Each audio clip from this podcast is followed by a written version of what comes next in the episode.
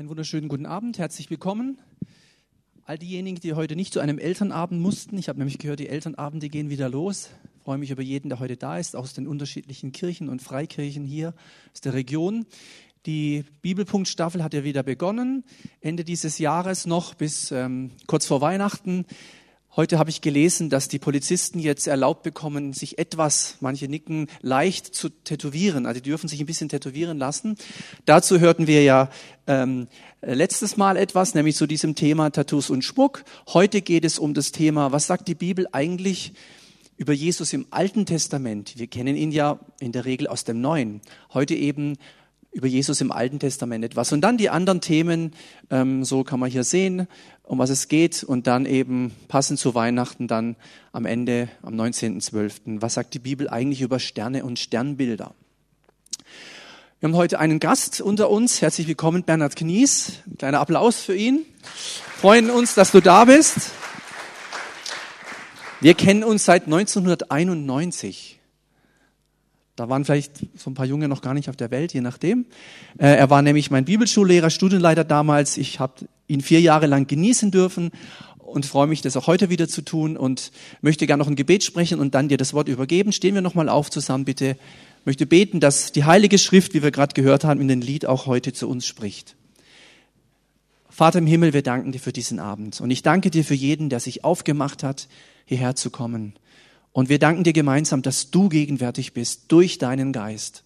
Und wir freuen uns über die Heilige Schrift, dieses Wort der Wahrheit, äh, was uns hilft, in unserem Alltag als Christen zu leben und was uns Orientierung gibt und ähm, Leitung in dieser Zeit der Unsicherheiten. Danke, dass wir, wie wir es gehört haben, die Wahrheit entdecken in deinem Wort. Und danke, dass dein Wort nicht lebendig gemacht werden muss, denn es ist schon lebendig und es wird auch heute Abend unsere Herzen erreichen. Und deswegen bitte ich dich um offene Ohren, um ein offenes Herz, um einen wachen Verstand und um deinen Segen. Amen. Amen. Vielen Dank und Gottes Segen dir.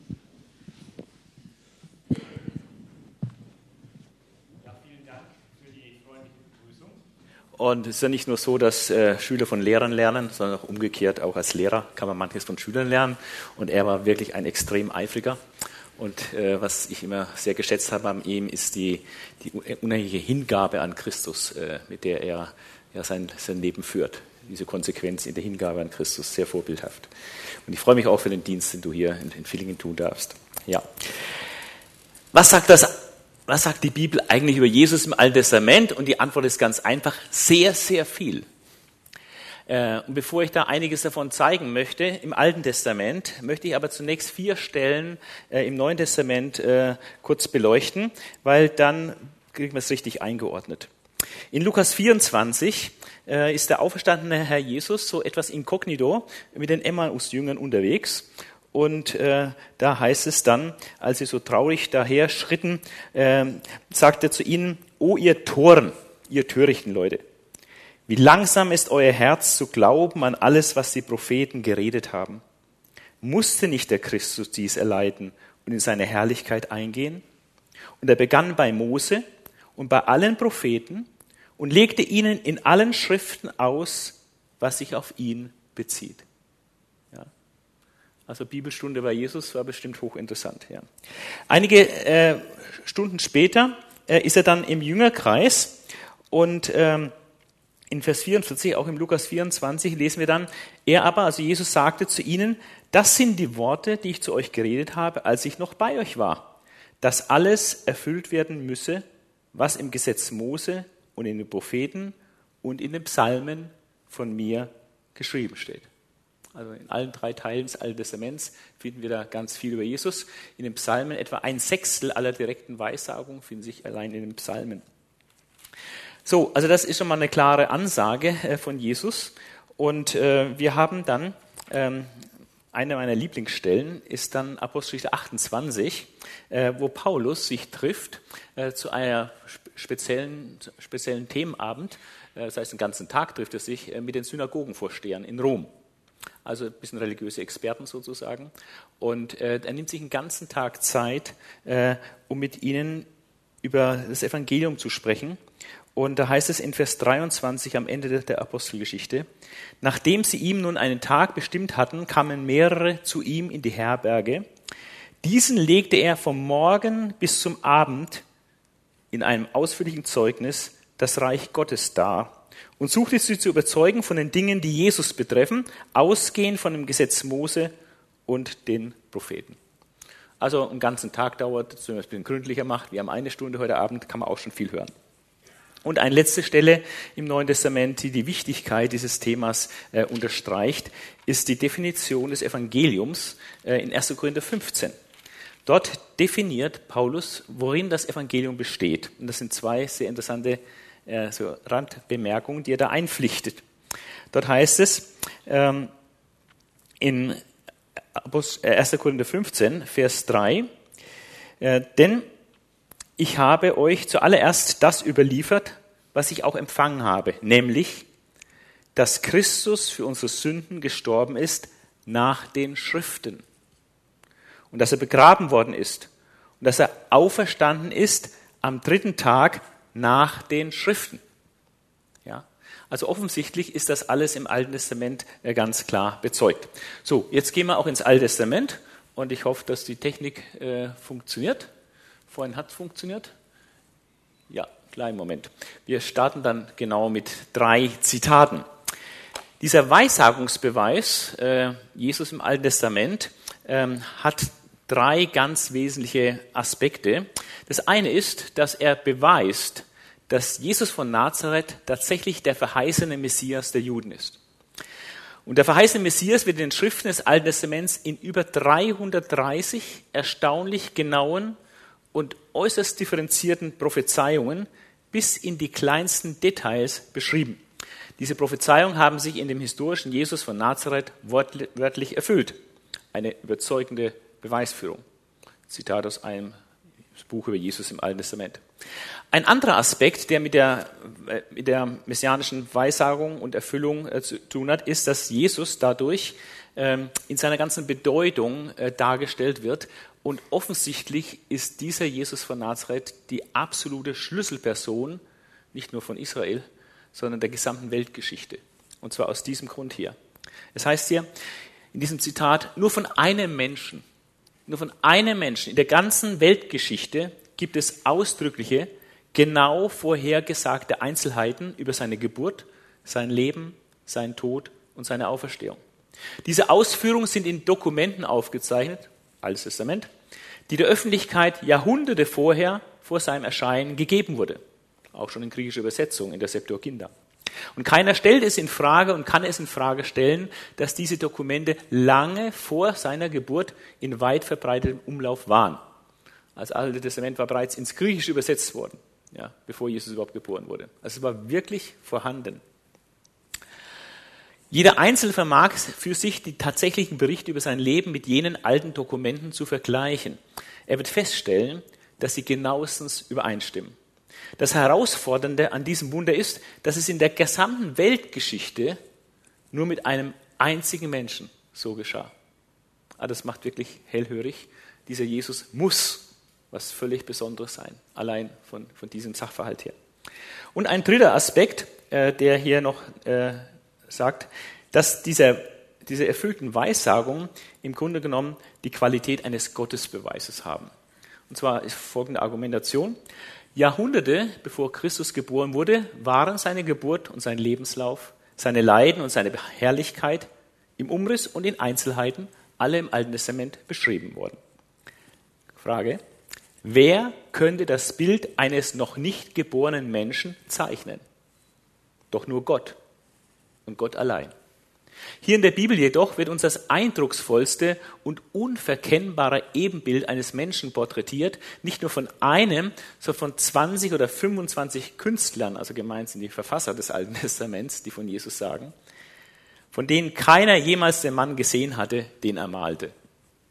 Aber das ist wirklich mal zum Nachdenken wert, äh, was es eigentlich bedeutet, äh, dass hier über 20, 25 verschiedene Personen, Jahrhunderte vor Jesus Christus, ein Gesamtgemälde geoffenbart bekommen, was sie schriftlich niederlegen und was sich dann bis in die kleinsten Einzelheiten in Jesus erfüllt. Ja, also das zeigt, dass wir einen lebendigen Gott haben. Wenn man dann mal schaut, äh, diese Verheißungen äh, oder Jesus im Alten Testament, dann kann man äh, vier verschiedene Ebenen äh, hauptsächlich unterscheiden. Und die will ich ganz kurz auch erklären und dann werden wir Beispiele für jede dieser Ebene finden. Einmal die speziellen Weissagungen, dann die Typologien, dann die dritte Ebene sind Vorbilder, Vorschattungen und die vierte Ebene Jahwe-Manifestationen oder ja, Gotteserscheinungen, könnte man auch sagen. Ich will das kurz ein bisschen erläutern, diese vier Ebenen. Was versteht man darunter? Unter spezieller Weissagung versteht man eine ganz konkrete prophetische Aussage, die im Neuen Testament dann genauso konkret erfüllt wird. Zum Beispiel, wo soll der Messias geboren werden? Die Schriftgelehrten sagen, in Bethlehem. Denn es steht geschrieben, Micha 5, Vers 1, ne, siehe Bethlehem, Ephrata und so weiter. Das ist so eine dieser äh, konkreten Weissagungen. Und da gibt es etwa 300, über 330 in der Größenordnung. Ja. Und ähm, diese Kategorie ist wegen der Fülle der ihr zugehörigen Stellen und ihrer theologischen Beweiskraft natürlich auch die wichtigste Ebene. Diese Ebene der speziellen, direkten Weissagungen. Eine andere Ebene ist, dass wir äh, zwei nach einer engeren Definition, die ich befürworte, äh, zwei ganz spezielle Typologien haben im Alten Testament, äh, die im Neuen Testament aufgegriffen werden und theologisch sehr stark ausgeschlachtet werden. Und äh, in dieser engen Fassung von Typologie sind es deren zwei, und zwar die Adam-Christus-Typologie und die Melchisedek-Christus-Typologie. Ja. Theologisch extrem bedeutungsvoll. Eine davon werden wir heute Abend auch kurz anschauen. Also sind zwar nur zwei, aber theologisch sind beide diese Typologien, dass Adam und Christus zusammenhängen und Melchisedek und Christus zusammenhängen, äh, von ganz herausragender Bedeutung. Die dritte Ebene äh, ist eine Ebene, die sehr populär ist, vor allem auch in so Brüdergemeinden wird das extrem stark gepflegt. Ähm, oder auch in der Scofield-Bibel findet man da sehr viel äh, dazu. Ähm, ist auch sehr nützlich, hat aber auch ein bisschen seine äh, wie soll ich sagen, seine äh, ja, äh, problematischen Seiten. Als Vorbilder oder Vorschattungen, da gibt es wirklich Dutzende, vielleicht sogar über 100 äh, im Alten Testament, Vorschattungen, Vorbilder auf Christus. Äh, was fällt darunter? Es werden Personen, Einrichtungen, Orte oder bis hin sogar zu geschichtlichen Ereignissen des Alten Testaments können irgendwie zum Vorbild auf Christus werden. Das klingt irgendwie ein bisschen erstmal überraschend. Aber wenn man dann die Beispiele sieht, stellt man fest, äh, dass das tatsächlich zutrifft.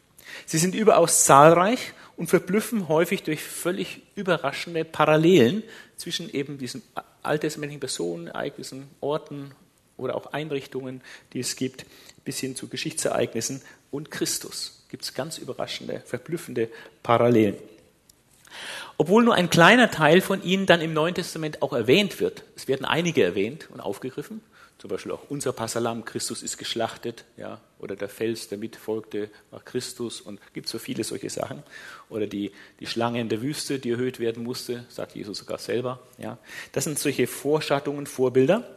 Also etliche davon sind praktisch im Neuen Testament bestätigt, andere sind definitiv vorhanden, ohne dass sie im Neuen Testament erwähnt werden. Ja. Und äh, das ist dann sehr interessant. Also dazu gehören zum Beispiel viele Personen des Alten Testaments, relativ viele, also David, Mose, Josef, Isaak und so. Gibt es viele Personen, wo es erstaunliche Parallelen oft gibt zwischen Christus und dieser alttestamentlichen Person. Oder die Einrichtung der Stiftshütte. Oder auch die ganzen Opfer und jüdischen Festtage. Auch der Berg Moria, schließlich dort, wo Jesus dann gekreuzigt wurde und die Opferung Isaaks auf diesem Berg Moria. Da gibt es Beziehungen zu Christus. Die Aufrichtung der ehernen Schlange in der Wüste und so weiter und so weiter. Bei dieser Kategorie Vorbilder und Vorschattungen läuft der Ausleger aber auch ein bisschen Gefahr, äh, ins Spekulative abzugleiten. Ja. Und das kann dann auch manchmal ein bisschen extrem werden. Ja.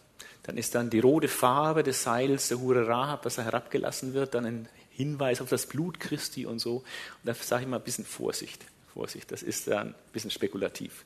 Ja. Aber äh, bei vielen ist es doch auch sehr deutlich und auch unstrittig, dass hier interessante Beziehungen zu Christus äh, vorliegen. Also diese ganze Kategorie ist sehr interessant und für den frommen Bibelleser, der schon glaubt, äh, sicherlich eine Bestätigung seines Glaubens. Aber man sollte sie etwas eher zurückhaltend anwenden. Und äh, gerade wenn dann sie im Neuen Testament nicht explizit aufgegriffen werden, diese Vorbilder, einfach ein bisschen mit Vorsicht genießen und dann ist die Beweiskraft nicht ganz so stark.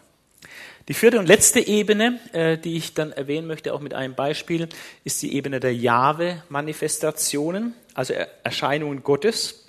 Und ähm, da gibt es dann verschiedene Gründe, vor allem auch theologische Gründe, dass man diese Erscheinung Gottes im Alten Testament äh, durchaus zu Recht interpretiert als letztlich Erscheinungen äh, des Sohnes vor seiner Menschwerdung, also der zweiten Person der Gottheit. Wir werden dann kurz darauf eingehen. Äh, auch die, diese besondere Gestalt der Engel des Herrn, der so äh, mit Jahwe auch identifiziert wird, ja, äh, und so. Ähm, auch das scheint eine Manifestation von, von Christus zu sein. Ja. Ähm, aber es ist nur ein Teilaspekt dieses Christuszeugnisses des Alten Testaments und deswegen wird es hier mit aufgeführt. Und jetzt wollen wir äh, im Verlauf des weiteren Abends einfach Beispiele sehen für diese vier Ebenen und äh, manche etwas schneller, andere etwas langsamer äh, gehen. Und die erste Ebene, die ich mit der starten möchte, ist die Ebene Typologie. Äh, und da will ich jetzt einfach mal diese Adam-Christus-Typologie vorstellen.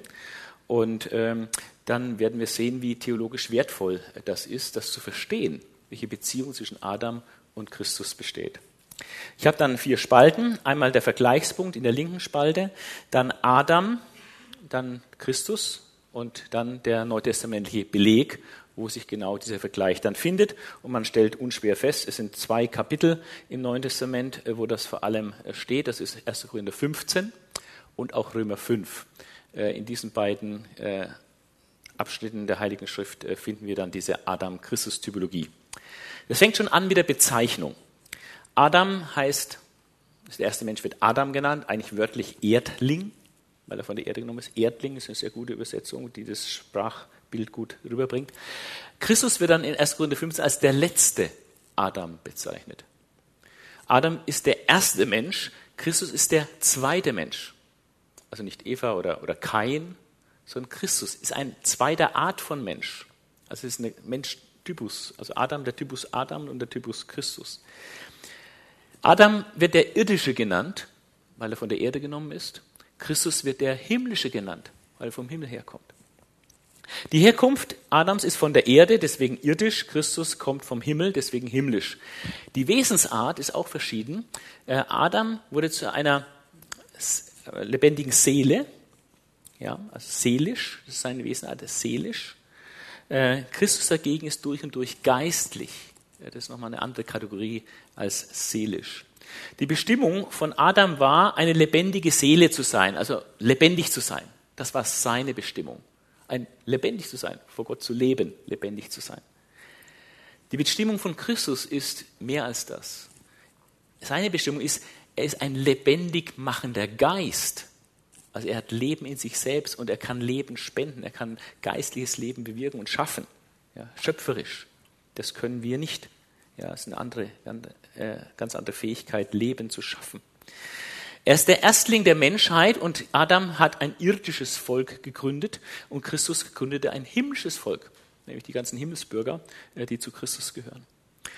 Adam wird versucht und fällt. Christus wird versucht und siegt, fällt nicht. Ja.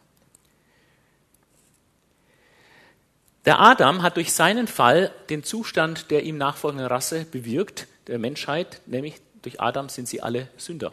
Ob sie das wollen oder nicht, ob sie, da werden sie nicht gefragt, die kommen als Sünder auf die Welt. Also getrennt von Gott äh, und grundsätzlich ja, der Sünde verfallen. Ähm, Christus bewirkt auch einen Zustand äh, der Menschheit, die äh, ihm angehört, nämlich sie werden Gerechte. Sie werden gerecht gemacht durch Christus. Die Gabe, die Adam gebracht hat, war letztlich der Tod durch seine Verfehlung. Die Gabe, die Christus bringt, ist Leben. Und äh, das Urteil, was durch den Fall Adams über die gesamte Menschheit und seine Abkömmlinge, also das Menschengeschlecht steht, ist das Urteil der Verdammnis. Und das Urteil, was über diejenigen steht, die zu Christus gehören, die am Leib Christi teilhaben durch den Glauben, ist die Rechtfertigung. Sie dürfen vor Gott bestehen. Also das ist sehr, sehr interessant und sehr tiefgehend, äh, diese Beziehung zwischen Adam und Christus. Und ähm, jetzt ist etwas äh, theologisch sehr Herausforderndes, nämlich die Realität der Person und des Werkes Jesu ist daher von der Realität der Person und des Werkes Adams nicht zu trennen. Daher brachte Jesus Christus das Versagen Adams nicht nur wieder in Ordnung, sondern hat auch die, die zu ihm gehören, mit der in Aussicht gestellten Erlösung des Leibes auf eine höhere Ebene gestellt, als es Adam je war. Als ich noch jung war, hatte ich immer gedacht, äh, also dass Christus den Schaden nur gut macht, den, den Adam angerichtet hat. So praktisch 0111.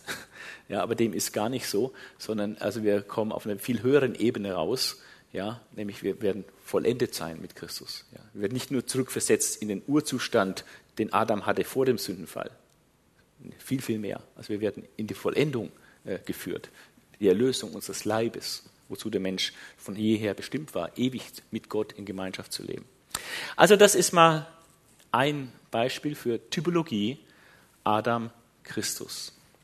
Jetzt kommen Beispiele für Vorschattungen. Und äh, da haben wir, äh, die wir hier relativ zügig abhalten, einige Beispiele aus Querbeet aus dem Alten Testament. Einmal zu der Kleinigkeit, wie das Gott den ähm, Adam und Eva nach dem Sündenfall, äh, die haben sie mit, mit so Blättern bedeckt und dann taugt es aber nichts und Gott bedeckt sie mit Tierfällen. Und da scheint auch äh, eine tiefere geistliche Bedeutung dahinter zu stecken. Und äh, manche Ausleger haben das herausgearbeitet und sagen, dass das einfach auch so eine Art Erziehung zum Kreuzesverständnis ist dass Gott praktisch die Menschheit von Anfang an erzieht, vorbereitet zu werden, irgendwann mal das Kreuz Jesu zu verstehen. Und das wäre eine erste Erziehung zum Kreuzesgeschehen hin. Drei Aspekte des Kreuzes Christi werden hier deutlich. Einmal die Ungenügsamkeit menschlicher Werke. Der Mensch bedeckt sich selbst. Das reicht aber nicht aus. Menschliche Werke reichen nicht aus, um vor Gott bestehen zu können. Die selbstgemachten Schurze sind unzureichend. Dann die Bedeutung des sühnenden Blutes. Wenn Tierfälle äh, zur Verfügung gestellt werden, sollen, dann muss vorher Blut fließen, dann muss ein Tier geschlachtet werden und ihm die Haut abgezogen werden. Ja. Also es setzt implizit den Tod der Tiere voraus. Und natürlich das Prinzip der Stellvertretung. Jemand anderes lässt sein Leben, damit ich Bedeckung habe. Ja. Also sind interessante Aspekte, äh, die hier schon ganz vorne am Anfang der Bibel auftauchen. Ein anderes Vorbild auf Christus ist die Person Josefs sehr interessant, die wird auch im Neuen Testament überhaupt nicht angesprochen, dass es ein Vorbild auf Christus ist, aber die Beziehungen zwischen Josef und Jesus sind völlig frappierend und offensichtlich. Ich habe links immer die alttestamentliche Stelle aus 1. Mose und rechts den Beleg, wo genau diese gleiche Sache für Jesus steht. Also haben jetzt nicht die Zeit, das alles nachzulesen, aber es ist tatsächlich genau immer der, das genaue Pendant bei Jesus für die Aussage, die hier bei Josef steht. Er war der Geliebte des Vaters. Josef, Jesus. Er war dem Willen des Vaters ergeben. Der Vater sandte Josef zu seinen Brüdern. Gott sendet Christus äh, zum Volk Israel. Die Brüder haben sich gegen ihn verschworen. Die Israeliten haben sie auch verschworen äh, gegen Christus. Er wurde für Geld verkauft. Auch Christus wurde für Geld verraten. Es heißt von Josef, alles, was er tut, gerät wohl. Genau das Gleiche wird von Jesus gesagt. Alles, was er tut, gerät wohl. Dann andere werden um seinetwillen gesegnet. Da, wo der Josef ist, ist Segen. Auch im Haus Potiphas bis hinein ins Gefängnis. Wo Josef ist, ist Segen. Wo Christus ist, ist Segen. Josef widerstand der Versuchung, als die Frau ihn da verführen wollte. Auch hier äh, eine Parallele zu Christus, der der Versuchung widersteht. Zwei andere wurden mit Josef verurteilt. Becker und Mundschenk. Bei Christus am Kreuz auch zwei äh, Schächer mit ihm am Kreuz. Er verhieß einem mitverurteilten Leben. Der Mundschenk wurde wieder eingesetzt. Der Bäcker wurde hingerichtet. Dem einen gekreuzigten sagt Jesus heute noch, wirst du mit mir im Paradies sein. Der andere äh, hat nicht geglaubt. Äh, Josef litt unschuldig, Jesus litt unschuldig. Josef wurde befreit, Christus wurde befreit. Dem Josef wird alle Macht gegeben. Er war neben Pharao gleich mächtig wie der Pharao. Nur um den Thron war Pharao mächtiger oder höher, aber er war gleich mächtig wie der Pharao, hatte seinen Siegelring bekommen. Ihm wurde alle Gewalt gegeben. Christus auch. alle Gewalt im Himmel und auf Erden. Er gibt sich dann seinen Brüdern bei dieser zweiten Reise zu erkennen. Wenn Christus wiederkommt, wird er sich dem Volk Israel vollkommen zu erkennen geben. Er verzieh seinen Brüdern, hat ihnen vergeben, macht Christus auch. Und Gott hat ihn gesandt und das ganze Ungemach mit Ägypten äh, war zwar böse gemeint, aber von Gott gut gedacht. Ja, es diente zur Erhaltung des Lebens. Und so war die Verwerfung Christi durch die Juden auch böse gemeint, aber gut gedacht von Gott, nämlich zur Erhaltung äh, der Welt, dass Menschen gerettet werden. Also das ist sehr interessant, äh, dem nachzuspüren. Und da kann man wirklich auf Entdeckungsreise gehen, da gibt es viele Sachen. Also bei Mose zum Beispiel, Mose Christus, gibt es etwa 150 Beziehungen, die man herausarbeiten kann. Hochinteressant. Ja. Und äh, da kann man wirklich als Bibelleser auf Entdeckungsreise gehen, wird staunen. Ein weiteres Vorbild wäre das Passalam. Das Passalam ist ein einzigartiger Hinweis auf das Lamm Jesus Christus, das gekommen ist, um die Sünde der Welt wegzunehmen. Sein Vorbildcharakter auf Christus wird durch das Neue Testament ausdrücklich bestätigt. Ja, auch unser Passa, Christus ist geschlachtet, heißt es. Und was sind die Vergleichspunkte zwischen Passa und Christus? Ist das Opferlamm Gottes. Siehe da das Lamm Gottes, welches der Welt Sünde trägt, sagt Johannes zu Jesus. Es musste fehlerfrei sein. Jesus war sündlos. Die Bedeutung des Passalams lag in seinem Blut. Die Bedeutung Jesu liegt in seinem Blut, das er vergießt für die Sünden der Welt. Beim Passalam durfte kein Bein zerbrochen werden. Auch das erfüllt sich dann bei Jesus peinlich. Äh, er ist nämlich dann schon tot, als die das beschleunigen wollen, den, den Sterbeprozess, in dem dann die Beine, die Beine gebrochen werden, damit man sich nicht mehr abstützen kann am Kreuz und Luft holen kann. So erstickt man dann schneller. Aber Jesus war schon tot und haben sie ihm die Beine nicht gebrochen, damit erfüllt würde, was geschrieben steht. Ja. Unter anderem beim Passalam, es sollte ihm kein Bein gebrochen werden. Christus, Gott hat es so geführt, dass Christus kein Bein gebrochen wurde. Ja. Und das Passalam war das einzige Erlösungsmittel. Sehe ich das Blut, dann gehe ich vorüber an diesem Haus. Ansonsten war das Gericht über dieses Haus. Und so ist Jesus Christus das einzige Erlösungsmittel. Also wir sehen gerade diese ganzen Einrichtungen, Opfereinrichtungen im Alten Testament, äh, das sind, ist wirklich eine Erziehung zum Kreuzesgeschehen hin. Die Schlange in der Wüste, die erhöht wird, wird von Jesus ja selbst erwähnt äh, in dem Gespräch mit Nikodemus äh, einem Theologen, wo er dann sagt, wie Mose in der Wüste die Schlange erhöhte, so muss der Sohn des Menschen erhöht werden, damit jeder, der an ihn glaubt, ewiges Leben habe. Mit dieser Erhöhung, so muss der Sohn des Menschen erhöht werden, meint jetzt nicht Erhöhung zum Thron Gottes, Himmelfahrt und so, sondern er meint die Erhöhung am Kreuz. Ja. Und äh, wird auch im Neuen Testament so äh, klar, klar bezeugt, dass es sich auf das Kreuz bezieht. Und da sehen wir vier äh, Beziehungspunkte zwischen dieser Geschichte mit der Schlange in der Wüste und Mose und dem Kreuz Christi. Das Volk war gebissen von diesen Giftschlangen und war dadurch tot geweiht. Jeder Mensch, der da gebissen wurde, war todbringend infiziert und die Menschen sind alle todbringend infiziert mit dem Gift der Sünde. Dann hat Gott veranlasst, diese eherne Schlange aufzurichten als Symbol für die gerichtete Sünde. Und das entspricht dem Kreuz Christi, wo Jesus für uns zur Sünde gemacht wird und gerichtet wird. Und dann war die Zusage von Gott, wer auf diese Schlange schaut und vertraut, der geht frei aus, der wird nicht sterben an seinem Schlangenbiss. Und das im Neuen Testament genauso. Wer auf Jesus Christus vertraut, der dort am Kreuz äh, für unsere Sünde gerichtet wird, der wird nicht sterben, wird nicht ewig, ewig verloren gehen. Und wer umgekehrt, der da nicht auf diese Schlange schaute, kein Vertrauen darauf setzte, der ist an seinem Schlangenbiss gestorben. Und äh, im Neuen Testament auch jeder, der äh, nicht auf das Kreuz Christi schaut, hat keine, keine Chance. er wird an dieser giftigen Infizierung mit seiner Sünde zugrunde gehen. Das waren einige Beispiele für Vorbilder auf Christus im Alten Testament. Und da gibt es, wie gesagt, Dutzende und aber Dutzende. Ja, da kann man auf Entdeckungsreise gehen. Jetzt zu dieser wichtigsten Kategorie der speziellen Weissagung. Da will ich aber auch nur einige aufgreifen und dann an einer Stelle mal etwas stärker in die Tiefe gehen. Ähm, zunächst mal ganz am Anfang der Heiligen Schrift haben wir das sogenannte Protoevangelium. Gleich nach dem Sündenfall äh, wird praktisch ein Lichtblick gegeben, eine Hoffnung äh, auf eine Überwindung der Schlange, die ja den Sündenfall äh, eigentlich veranlasst hat äh, durch die Verführung.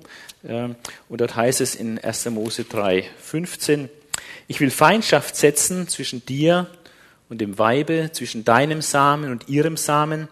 Derselbe soll dir den Kopf zertreten und du wirst ihn in die Ferse stechen. Äh, wird von den Theologen zu Recht gesagt hier, das ist die erste, der erste Hinweis eigentlich auf das Evangelium von Jesus Christus. Und wir sehen da drei Aspekte. Einmal die Überwindung der Schlange kommt durch jemanden, der von der Frau herkommt. Ein Nachkomme der Frau. Äh, ich will äh, dein Feindschaft zwischen dir und dem Weibe, zwischen deinem Samen und ihrem Samen, derselbe, also der Same der Frau, soll dir den Kopf zertreten. Also Christus ist der Sohn Marias, aber nicht der Sohn Josefs. Ja, Jungfrauengeburt. Also er ist in ganz besonderer Weise Nachkomme der Frau. Der Einzige, der nur Nachkomme einer Frau ist. Das andere ist ein Wunder Gottes äh, in der Menschwerdung des Gottessohnes Jesus Christus. Also er ist Nachkomme der Frau in ganz einzigartiger Weise. Paulus sagt mal, als die Zeit erfüllt war, sandte Gott seinen Sohn geboren von einer Frau. Fragt man sich ja, warum er das sagt, geboren von einer Frau. Jeder wird von einer Frau geboren. Das ist selbstverständlich. Ja, aber geboren von einer Frau, um das zu erfüllen. Er ist Nachkomme der Frau. Und äh, das Werk, was er tut, ist, er wird dir, also der Schlange, den Kopf zertreten. Wörtlich den Kopf zermalmen. Das ist ein vernichtender Schlag. Also wenn der Kopf zermalmt wird, da geht nichts mehr. Das zeigt einfach die totale Überwindung. Äh, Im Neuen Testament heißt es, Christus kam, um die Werke des Teufels zu zerstören. Durch seinen Tod am Kreuz macht er den Teufel zunichte, der die Macht des Todes hatte. Entsprechende Stellen sind angegeben. Umgekehrt wird aber die Schlange auch diesem Samen der Frau, diesem Nachkommen der Frau wehtun. Ja? Du wirst ihn in die Ferse stechen. Wörtlich ist es im Hebräischen der gleiche Begriff. Du wirst ihn die Ferse zermalmen. Also wer schon mal äh, Schmerzen an der Ferse hat, weiß, wie extrem schmerzhaft das sein kann. Äh, Achillesferse, Stichwort. Ja? Ähm, aber das ist nicht vernichtend sehr schmerzhaft. Ja, eine Verwundung, die einen erstmal ein Stück lähmt, ja, behindert. Aber es ist nicht vernichtend. Wenn der Kopf zertreten wird, das ist vernichtend. Aber wenn die Ferse zermahlen wird, das ist nicht vernichtend. Ja. Aber er wird verwundet. Er wird verwundet äh, von der Schlange. Und Jesu Tod am Kreuz war ja nicht nur ein Gehorsamsleiden gegenüber dem Willen Gottes, es war auch ein Werk des Teufels war auch Produkt unserer Sünden, es sind ganz viele Akteure, die da beteiligt sind beim Kreuz Christi, aber ein Akteur ist auch Satan, der ein Menschenvernichter von Anfang an ist, ein Lügner und ein Mörder. Und äh, der Justizmord an Jesus Christus war natürlich auch ein teuflisches Werk. Allerdings der Teufel ist nicht allwissend, sonst hätte er alles dran gesetzt, genau das zu verhindern. Weil das war sein Untergang, das Kreuz Christi. Das ist seine, sein Todesurteil. Ja. Also da fängt schon an, Gleich am Anfang nach dem Sündenfall wird schon im Grunde genommen die ganze Erlösung so keimhaft hier angelegt in dieser Prophezeiung. Äh, in den Psalmen, da gibt es dann diese zwei großen Linien, wir haben es auch vorhin gehört, im Neuen Testament musste nicht der Christus das Leiden und dann in seine Herrlichkeit eingehen. Also Leiden und Herrlichkeit, äh, das sind die zwei großen Themen auch der messianischen Prophetie. Also seine Erniedrigung, sein Leiden, sein Sterben aber auch dann sein Auferstehen und seine Verherrlichung und seine Herrschaft und so weiter, seine Königsherrschaft. Und das ist ein großes Thema, hat die Propheten auch verwirrt. Es gibt mal im Petrusbrief eine Stelle, dass also die Propheten selbst ein bisschen ja, verunsichert waren oder das nicht so recht einordnen wussten, wie der Geist Gottes das so meint, als er dann von den Leiden des Christus ihnen zeigt und auch von der Herrlichkeit. Für uns ist es ganz einfach. Wir stehen jenseits des Kreuzes. Wir können es sehr deutlich sehen. Aha, das ging bis zum Kreuz und das ist jetzt nach dem Kreuz oder kommt noch zukünftig. Ja. Aber das ist alles nebeneinander. Also wir haben den leidenden Messias im Alten Testament und wir haben den königlichen Messias im Alten Testament. Psalm 2 ist jetzt ein Text, der von dem königlichen Messias spricht. Und ähm, da werden sechs Aspekte, äh, sechs Aspekte vor allem ähm, gebracht. Aus Zeitgründen möchte ich jetzt den Psalm nicht äh, lesen. Man kann ihn dann zu Hause auch mal nachlesen. Er wird in der Apostelgeschichte zitiert. Äh, nach diesem Gebet der Gemeinde äh, zur Befreiung auch von, von Petrus und so, ähm, wird dann genau dieser Vers zitiert und als erfüllt gemeldet in dem Geschehen um Jesus. Da geht es um die Verschwörung, die stattfindet äh, gegen Gott und seinen Gesalbten. Das hat sich dort äh, in Jerusalem äh, dann gezeigt, wo Juden und Heiden sich verschworen haben, gemeinsame Sache gegen den Gesalbten Gottes, gegen Christus äh, Front gezogen haben. Dagegen hat Gott aber nun ein äh, schräges Lachen übrig. Äh, da lacht Gott nur drüber, über diese menschlichen Bemühungen. Und Gott spricht davon, dass er seinen König eingesetzt hat auf dem Berg Zion den sehen wir in Offenbarung 14 dann äh, vereinigt mit seinem Volk auf dem Berg Zion. Die Gottessohnschaft des messianischen Königs ist ein ganz großes Thema im Neuen Testament. Wir sehen ganz, ganz viele Stellen, die von dieser Gottessohnschaft Jesu sprechen. Die fettmarkierten Stellen sind wörtliche Zitate von Psalm 2. Also ist einer der am meisten zitierten Bibelvers im Alten Testament, äh, Psalm 2, Vers 7 aus Psalm 110 ist einer noch häufiger zitiert dann. Der messianische König erbt dann die Weltherrschaft. Ja. Es wird dann vor allem sichtbar dann noch, ich meine, ist jetzt schon in gewisser Weise natürlich vorhanden. Jesus ist jetzt schon der Herr der Welt, König der Könige, aber das wird noch wirklich für alle sichtbar, äh, wenn er wiederkommt in Macht und Herrlichkeit. Der messianische König regiert dann mit eiserner Hand, auch das ist im Neuen Testament vielfach bezeugt, auch in der Offenbarung. Und die einzige Chance ist, äh, wenn man bestehen will, ist, dass man sich diesem König äh, unterwirft. Sonst, wenn man das nicht tut, dann hat man es mit seinem Zorn zu tun und das würde man nicht mal seinem Feind wünschen. Ja. Also das ist mal so ein Highlight, so dieser königliche Messias, wie er im Psalm 2 äh, gezeigt wird. Das äh, Pendant dazu wäre Psalm 22, äh, wo wir eine ausführliche Beschreibung vom leidenden Messias haben, wo praktisch die Kreuzigung äh, vorhergesagt wird, äh, dass der Messias gekreuzigt wird. Das ist umso erstaunlicher, weil Kreuzigung gar keine jüdische Hinrichtungsart ist. Die Juden haben gesteinigt. Aber dass es überhaupt dazu kommt, dass der Messias gekreuzigt wird, ist schon sehr seltsam. Und das ging nur, weil die Römer zu dem Zeitpunkt eben an der Macht waren. Ja, aber dieser Psalm 22, er spricht von der Gottverlassenheit Jesu am Kreuz. Mein Gott, mein Gott, warum hast du mich verlassen? Von den Stunden des Lichts und der Finsternis, äh, es war auch dann die Finsternis am Kreuz, wo es dann plötzlich mitten am Tag ganz finster und dunkel wird. Die totale Erniedrigung und Entwürdigung gepaart mit dem Spott der Leute. Also ähm, es gibt nichts Entwürdigenderes für einen Menschen, als ihn an ein Kreuz zu hängen. Äh, bei unseren Darstellungen haben wir da meistens schon so aus Pietätsgründen noch so einen Lendenschutz um. Das war aber in der Realität nicht der Fall. Die wurden einfach nackt ans Kreuz gehängt. Ja, als Schauspiel. Ja, in einem furchtbaren Elend, ein, ein ganz schmerzhafter, schrecklicher, langsamer Tod. Manche Leute haben 48 Stunden länger gehangen am Kreuz, bis sie dann endlich tot waren. Ja. Eine ganz, ganz furchtbare Hinrichtungsart. Ja. Totale Erniedrigung, Entwürdigung. Und dann haben die Leute ihn noch verspottet. Ja. Äh, ich bin ein Wurm, kein Mensch. Alle, die mich sehen, spotten meinen, sperren das Maul auf. Also man sieht richtig die, die Kreuzigung vor sich, die, die ja dann auch fast mit den gleichen Worten beschrieben wird im Matthäus-Evangelium. Dass genau das passiert. Die Leute sperren ihr Maul auf und spotten. Ja, und schütteln den Kopf, heißt auch im Neuen Testament, dass sie schütteln den Kopf und dann spotten sie und sagen, ah, klage es dem Herrn, der hilft ihm aus und er rette ihn, hat er doch Lust zu ihm. Ja, das wird also wortwörtlich dann auch am Kreuz äh, gesagt von den Spöttern, die da rumstehen. Äh, es wird von der, auf die Gottverbundenheit äh, Jesu von Mutterleib an äh, hingewiesen, seine Angst äh, und ohne Helfer dort am Kreuz. Die Feinde werden mit Stieren äh, verglichen. Das weist auf ihre hohe soziale Stellung hin. Das waren wohl die Schriftgelehrten, Pharisäer, auch die hohen Priester, die da rumstanden. Ähm, Beschreibung eines am Kreuz Sterbenden, äh, in den Versen 15 folgende, ähm, dieser unsägliche Durst. Äh, meine Zunge klebt an meinem Gaumen, also man trocknet ein bisschen aus, man hängt da in der Sonne, hat nichts zu trinken, der Blutverlust, durch die Auspeitschung hat man einen schrecklichen Blutverlust, äh, offene Wunden, das entzündet sich, man hat Fieber. Also das ist, ähm, man ist, halt, ist sehr schnell, also völlig am Ende seiner Kraft und hat unsäglichen Durst. Dann du legst mich in des Todes Staub, äh, dann wird von Hunden und Feinden äh, und Bösen gesprochen, die ihn umringt haben. Äh, wahrscheinlich ein Hinweis auf, auf nicht-jüdische Zugehörigkeit der Übeltäter, also sprich in dem Fall der Soldaten, die das ausführen. Und sie haben meine Hände und Füße durchgraben, durchbohrt, durchgraben, also wirklich durchnagelt. Also das, er beschreibt, dieser Psalm 22 beschreibt äh, unglaublich in den ersten Versen ähm, die Kreuzigungsszene sehr deutlich, also das, das dieses Todes am Kreuz. Es interpretiert es nicht, es ist noch keine theologische Interpretation, was dieser Tod bedeutet. Das kommt dann Jesaja 53.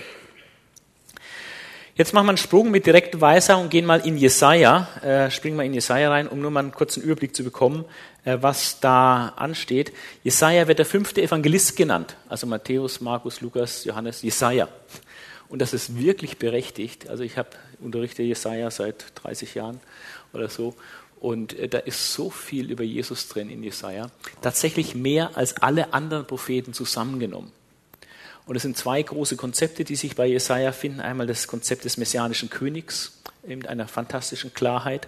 Und dann im zweiten hinteren Teil das Konzept vom leidenden Gottesknecht, äh, der in mehreren Liedern äh, verschiedene Aspekte besungen wird.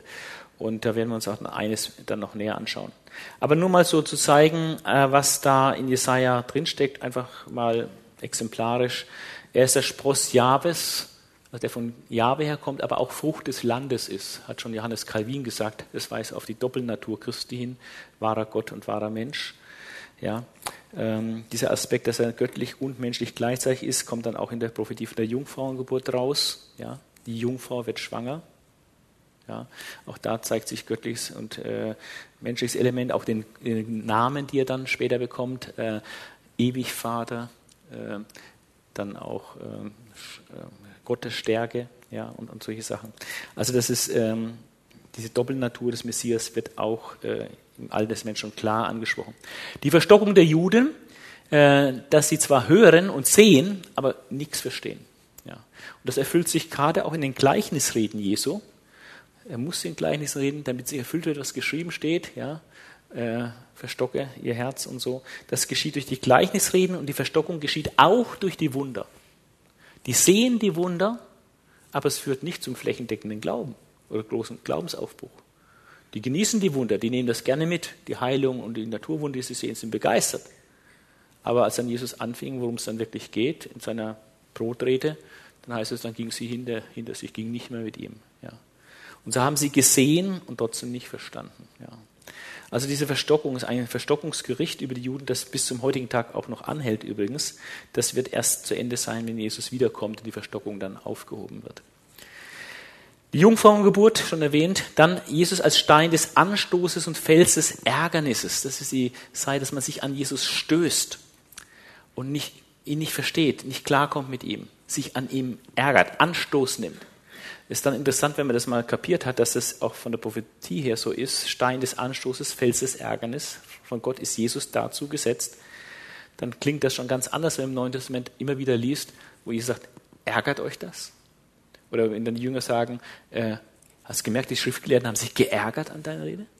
Es muss so sein, sie müssen sich ärgern. Er ist gesetzt zum Stein des Anstoßes, zum Fels des Ärgernisses. Er ist das Licht in der Finsternis. Er, er wird dann geboren. Er ist der, der große Herrscher auf dem Thron Davids. Herkunft von Isai, dem Vater Davids. Ähm, die Geistbegabung des Messias, dass der, der Geist des Herrn auf ihn ist. Er wird siebenfach der Geist äh, beschrieben, also die Fülle des Geistes ruht auf ihm. Das messianische Friedensreich wird beschrieben, der messianische König. Und er ist auch der kostbare Eckstein in Zion. Er ist nicht nur ein Stein des Anstoßes, ein Fels des Ärgernisses, er ist gleichzeitig auch der ganz kostbare Eckstein, der zentrale Stein äh, Gottes äh, und der ähm, den Heil bringt, die ihm vertrauen. Und das wird auch im Neuen Testament ganz stark ausgeschlachtet, diese verschiedenen Aspekte des Steins, dass man sich an Christus ärgern kann, stoßen kann, oder er wird ein zum Heil er wird für einen zum kostbaren Eckstein, weil man ihm vertraut. Der wird nicht, nicht zu Schanden, der auf diesen Eckstein vertraut, heißt es. Er ist das messianische König. Und dann von den Wunderheilungen, ist auch so faszinierend, da heißt es, siehe da, euer Gott kommt. Und wenn euer Gott kommt, heißt es, dann werden Blinde sehen, Lahme gehen, Taube hören und so weiter. Und genau das geschieht, als Jesus da ist. Die Zeichen des Messias, die Beweisführung, er ist der Messias. Die Leute haben es trotzdem weithin nicht, nicht kapiert. Ja. Also das waren ähm, einige Hinweise allein, was Jesaja da hat in den ersten 35 Kapiteln. Und jetzt möchte ich mal exemplarisch an einer Stelle in die Tiefe gehen, ohne hier jeden Vers äh, anzurühren. Ähm, aber Jesaja 53. Jesaja 53 ist eines der Highlights des Alten Testaments. Also auf jeden Fall, was die Erlösungslehre betrifft. Es ist interessant, dass die Juden dieses Kapitel meiden. Es wird nicht gelesen. Äh, die Juden haben einen Bibelleseplan in den Synagogen, da wird die Schrift vorgelesen und da kommen sie in vier Jahren einmal durch das ganze Alte Testament. Aber ein Text wird nie gelesen. Jesaja 53. Und ich habe von mehreren äh, Juden gehört, äh, von drei in meinem Leben bisher, die zum Glauben an Jesus Christus gekommen sind, weil sich Christen Zeit genommen haben, äh, ihnen Jesaja 53 zu erklären. Und dieses Jesaja 53 ist, ist wirklich ein, ein, ein Hammer, Hammertext. Ähm, und ich habe versucht, ein bisschen Ordnung reinzubringen äh, und das mal ein bisschen auch optisch zu gliedern. Also links ist immer der Bibelvers, ich glaube, das ist hier die Luther-Übersetzung. Äh, dann die Erfüllung in Christus mit den neutestamentlichen Belegstellen. Und man kann da wirklich nicht nur Vers für Vers, sondern man kann bei Jesaja 53 Versteil für Versteil genau verifizieren, das ist Jesus, das ist Jesus, das ist Jesus. Ist total faszinierend. Und ähm, es ist natürlich eine Fülle von Einzelaspekten, die hier äh, zu Wort kommt. Ähm, ich werde es exemplarisch kurz an dem einen oder anderen zeigen. Aber es sind dann vor allem drei Themen, drei Themen, die sich durchziehen durch dieses, diesen, dieses Gottesknechtslied Jesaja 53. Äh, nämlich das Thema der Erhöhung des Gottesknechtes. Dann das Thema der Erniedrigung, das habe ich türkis gemacht. Und ganz entscheidend, das Thema der Stellvertretung. Dass der Tod dort am Kreuz ein stellvertretendes Opfer war für uns. Psalm 22 beschreibt den Kreuzigungstod. Jesaja 53 deutet den Kreuzigungstod. Ja. Jetzt können wir mal ein bisschen durchgehen. Siehe mein Knecht. Jesus wird Knecht Gottes genannt, Gottes heiligen Knecht Jesus. Ja. Er wird weislich tun, nämlich er ist gekommen, um seinen Willen zu tun. Das ist Weisheit, den Willen Gottes zu tun. Er wird erhöht und sehr hoch erhaben sein. Erhöht und sehr hoch erhaben. Kann man fast nicht steigern, um das auszudrücken. Und Jesus wurde in den Himmel aufgenommen, setzte sich zur Rechten Gottes. Gott hat ihn hoch erhoben über jeden Namen. Ja, also ganz klar Erfüllung in Jesus. Gleich wie sich viele an dir ärgern werden, Fels des Ärgern ist es, ja, weil seine Gestalt hässlicher ist denn andere Leute und sein Ansehen denn der Menschen Kinder, bezieht sich wahrscheinlich auf die Kreuzigungsszene, wo er dann natürlich durch die Folterungen und Schläge natürlich auch übel aussah, blutüberströmt und mit Beulen versehen und äh, verwundet durch die Dornenkronen, alles. Also wirklich, siehe da, euer Gott, ja, schaut euch mal dieses, dieses, diese Jammergestalt da an, ja, seine Gestalt hässlicher. Und das hat Anstoß gegeben. Der gekreuzigte Gott, das ist sowas von anstößig für einen Griechen, äh, das kann man sich fast nicht anstößiger denken. Ja haben sich viele an ihm gestoßen, geärgert. Ja. Ähm, dass Jesus immer wieder Ärgernis war, es lässt sich an ihm stoßen, das ist immer wieder Thema im Neuen Testament. Also wird er viele Heiden besprengen. Wird Erfolg haben. Also Heiden werden unter sein Blut kommen, praktisch im positiven Sinne, werden besprengt mit seinem Blut. Dass auch Könige werden ihren Mund vor ihm zuhalten. Und so haben sich auch Könige bekehrt, natürlich weltweit. Denen, welchen nichts davon verkündigt ist, die werden es mit Lust sehen und die nichts davon gehört haben, werden es merken. Also sind vor allem jetzt die Nicht-Juden gemeint, ja, dass die in großer Zahl das Evangelium von Jesus angenommen haben, wofür heute ja die ganze Christenheit großes Zeugnis ablegt, dass es so ist. Ja. Es gibt auch jüdische Gläubige, selbstverständlich, Gott sei Dank. Aber natürlich die große Mehrheit äh, der Gemeinde Jesus ist heidenchristlich und das war schon am Ende des ersten Jahrhunderts so. Ja dass die, die es eigentlich nicht gehört haben, die, die die Schriften gar nicht hatten, die haben das mit Freuden vernommen, haben sich in Scharen bekehrt. Aber wer glaubt unser Brief, wem ist der Arm des Herrn offenbart? Denn er schoss auf vor ihm wie ein Reis und wie eine Wurzel aus dürrem Erdreich. Türkis, Erniedrigung, aus dürrem Erdreich. Also das Haus Davids zur Zeit Jesu war schon sehr mager. Ne? Seine Eltern sehr einfache Leute und so hat niemand was Hohes vermutet, obwohl sie Nachkommen Davids waren. Er hatte keine Gestalt, noch schöne. Wir sahen ihn, aber da war keine Gestalt, die uns gefallen hätte. Also ganze, das ganze Auftreten Jesu war nichts, was er irgendwie jetzt vom Hocker gerissen hätte. Ja, so völlig unverdächtig bis zu seinem 30. Lebensjahr. Ja. Er war der allerverachtetste und unwerteste, voller Schmerz und mit Leiden vertraut. Er war so verachtet, dass man das Angesicht vor ihm verbarg. Darum haben wir ihn auch für nichts geachtet. Für Dreck geachtet, für nichts geachtet. Und dann kommt die Erklärung. Für wahr, er trug unsere Krankheit und lud auf sich unsere Schmerzen. Das Neue Testament bezieht sich dann auf den Heilungsdienst Jesu, dass er sich eben um die Kranken gekümmert hat und das auf sich genommen hat, sie gesund gemacht hat. Wir aber hielten ihn für den, der von Gott geschlagen und gemartert wäre.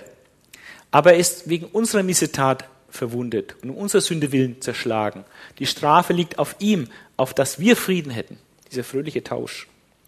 Und durch seine Wunden sind wir geheilt meint sicherlich die geistliche äh, Heilung, dass wir geistlich heil geworden sind durch seine Wunden. Wir gingen alle in die Irre wie Schafe, ein jeglicher sah auf seinen Weg, aber der Herr warf unser aller Sünden auf ihn. Stellvertretung. Stellvertretendes Opfer. Da er gestraft und gemattert war, tat er seinen Mund nicht auf wie ein Lamm, das zur Schlachtbank geführt wird, wie ein Schaf, das verstummt vor seinem Scherer und seinen Mund nicht auftut. Erniedrigung. Jetzt kommt Erhöhung. Er ist aber aus Angst und Gericht genommen. Wer will sein Geschlecht aussprechen? Also hier ist äh, die Zahl und Dauer seiner Nachkommenschaft ist unaussprechlich. Denn er ist aus dem Lande der Lebendigen weggerissen, also hier ein gewaltsamer Tod, da er um die Missetat meines Volkes geplagt war. Und man bestimmte bei Gottlosen sein Grab. So hatte man, wollte ihn einfach auf den Müllhaufen werfen. Das war das übliche Ort. Also Gekreuzigte wurden ins Hirntal geschmissen, auf die Müllhalde, auf die Müllkipper, praktisch entsorgt. Aber es ist dann verhindert worden. Josef von Arimathea, ein Reicher, hat ihn in sein Felsengrab gelegt. Bei einem Reichen war er in seinem Tod. Obwohl er niemand Unrecht getan hat, noch Betrug in seinem Mund gewesen ist. Doch Jahwe gefiel es, ihn zu zerschlagen. Er hat ihn leiden lassen wenn er sein Leben gegeben hat zum Schuldopfer. Wieder dieser Aspekt der Stellvertretung. So wird er Samen haben, Erhöhung, Nachkommenschaft. Die Nachkommenschaft Jesu ist immens. Er wird in die Länge leben, in alle Ewigkeit. Und das Herrn vornehmen wird durch seine Hand, durch die Hand Christi gedeihen. Das erleben wir jetzt, der Bau der Gemeinde Jesu weltweit. Darum, dass seine Seele gearbeitet hat, wird er seine Lust sehen und die Fülle haben. Und durch seine Erkenntnis, gemein ist wohl, dadurch, dass man ihn erkennt, wird er, mein Knecht, der Gerechte, viele gerecht machen, denn er trägt ihre Sünden. Und jetzt nochmal als Highlight der Vers 12. Darum wird ich ihm große Menge zur Beute geben und er soll die Starken zum Raube haben. Also die Herrschaft Christi, er bekommt reiche Beute, ja, er bekommt die Weltherrschaft. Darum, dass er sein Leben in den Tod gab und den Übeltätern gleichgerechnet ist. Ja, bei seiner Verhaftung war das so, auch am Kreuz wurde über denen gleichgerechnet. Er hat viele Sünden getragen, Stellvertretung, und für die Übeltäter gebeten. Vater, vergib ihnen, denn sie wissen nicht, was sie tun. Also man kann sich schon vorstellen, warum ein Jude, der Jesaja 53 praktisch nie liest und nie kennt, äh, ganz große Augen kriegt, wenn jemand die Zeit nimmt und sagt, Mensch, schau, hier wird Jesus beschrieben. Euer Messias, der war schon da. Okay. Eins vor acht. Wir schließen. Nein. Okay, dann machen wir noch eine Minute Jahwe-Manifestation. Letztes Beispiel, nur ganz kurz die theologische Begründung, warum äh, man hier eine Ebene sieht für Christus im Alten Testament. Zum Beispiel in 1. Mose 18, Jahwe mit zwei Engeln begegnet Abraham. Und äh, die Denke ist hier so. Theophanien, Gotteserscheinungen, sind Erscheinungen Gottes des Sohnes vor seiner Fleischwerdung, entweder in Gestalt eines Engels oder eines Menschen in schaubarer Herrlichkeit. Ezekiel 1, wo die Herrlichkeit Gottes geschaut wird, auch wie ein Mensch. Oder in einer nicht beschriebenen Art. Verschiedene Stellen, wo dann äh, solche Gotteserscheinungen vorkommen. Für diese christologische Interpretation der Gotteserscheinungen gibt es drei Gründe, die man anführen kann, und ich halte sie persönlich für überzeugend und ausreichend. Einmal der, der, der Ansatz, Gott ist unsichtbar und kann von keinem Menschen gesehen werden, noch wurde er jemals von einem Menschen gesehen. Das ist ganz klar bezeugt. Es gibt so viele Stellen, die hier genannt sind. Kein Mensch hat je Gott gesehen. Wenn wir das ernst nehmen, muss man sofort fragen, okay, was haben die Leute dann gesehen, wenn sie Gott gesehen haben? Weil die Bibel sagt ja davon, dass Menschen Gott gesehen haben. Was haben sie dann gesehen, wenn sie Gott nicht gesehen haben? Dann muss man, die zweite Erklärungsschiene ist, dass Jesus ja der Offenbarer Gottes schlechthin ist. Er ist der Logos Gottes, er ist der Interpret Gottes, er ist das Ebenbild des unsichtbaren Gottes, ja, er ist der Abdruck seines Wesens. Wer mich sieht, hat den Vater gesehen. Also er offenbart Gott. Im Neuen Testament ganz klar. Von daher, warum nicht auch im Alten? Und dann muss man auch noch Folgendes sehen, sehr zum Leidwesen der Zeugen Jehovas, äh, dass verschiedene alttestamentliche Stellen, die von Gott oder von Jahwe sprechen, wenn man die im Neuen Testament dann sieht, werden die völlig problemlos auf Jesus Christus bezogen. Das heißt, Jesus Christus ist Jahwe. Diese Gleichung ist, man kommt an dieser Gleichung nicht vorbei. Die Bibel ist völlig eindeutig, dass Stellen, die von Jahwe handeln, im Neuen Testament ganz klar auf Christus bezogen werden. Also Jahwe ist Christus. Von daher ist es eigentlich am ganz natürlichsten. Niemand hat Gott je gesehen. Jesus ist der, der Gott offenbart. Jesus und Jahwe ist eins. Also, was haben sie gesehen? Sie haben wohl die zweite Person der Gottheit gesehen, wenn sie Gottes Erscheinung hatten. Sie hatten Christus gesehen vor seiner Menschwerdung. Ja, eine einfache, simple Erklärung, finde ich völlig ausreichend. So, jetzt haben wir drei Minuten, waren es zwei nach acht, ich höre auf. Danke.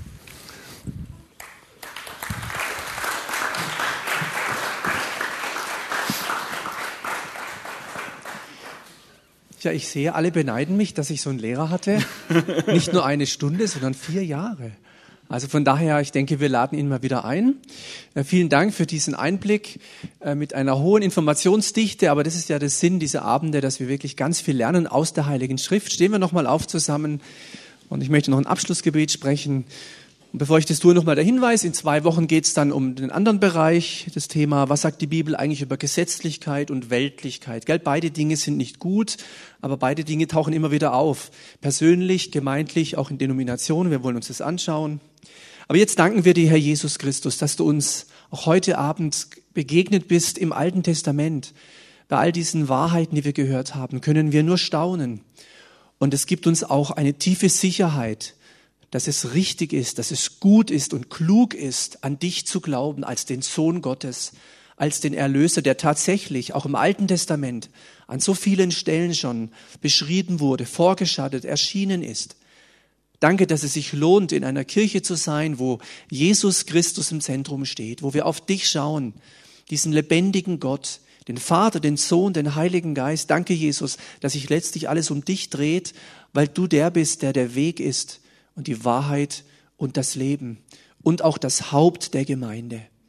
Und so bete ich, Heiliger Geist, dass du uns hilfst, dass wir all das auch, was wichtig ist für uns heute Abend, und es mag für jeden etwas anderes sein, dass du es uns ins Gedächtnis rufst, dass wir es mitnehmen, dass wir es nachhören, dass wir Menschen sind, die wirklich wachsen und reifen im Glauben, auch durch den Besuch dieser Abende immer wieder neu. Danke nochmal für jeden Mann, für jeden, für jede Frau, für jeden, der da ist und gehört hat. Und wir wollen nicht nur hören, wir möchten auch aufnehmen und tun, Täter deines Wortes sein. Geh du jetzt mit uns in diesen Abend. Wir danken dir dafür, dass dein Wort aufgeht und Frucht bringt. In deinem Namen. Amen. Amen. Gott befohlen, einen schönen Abend und bis bald.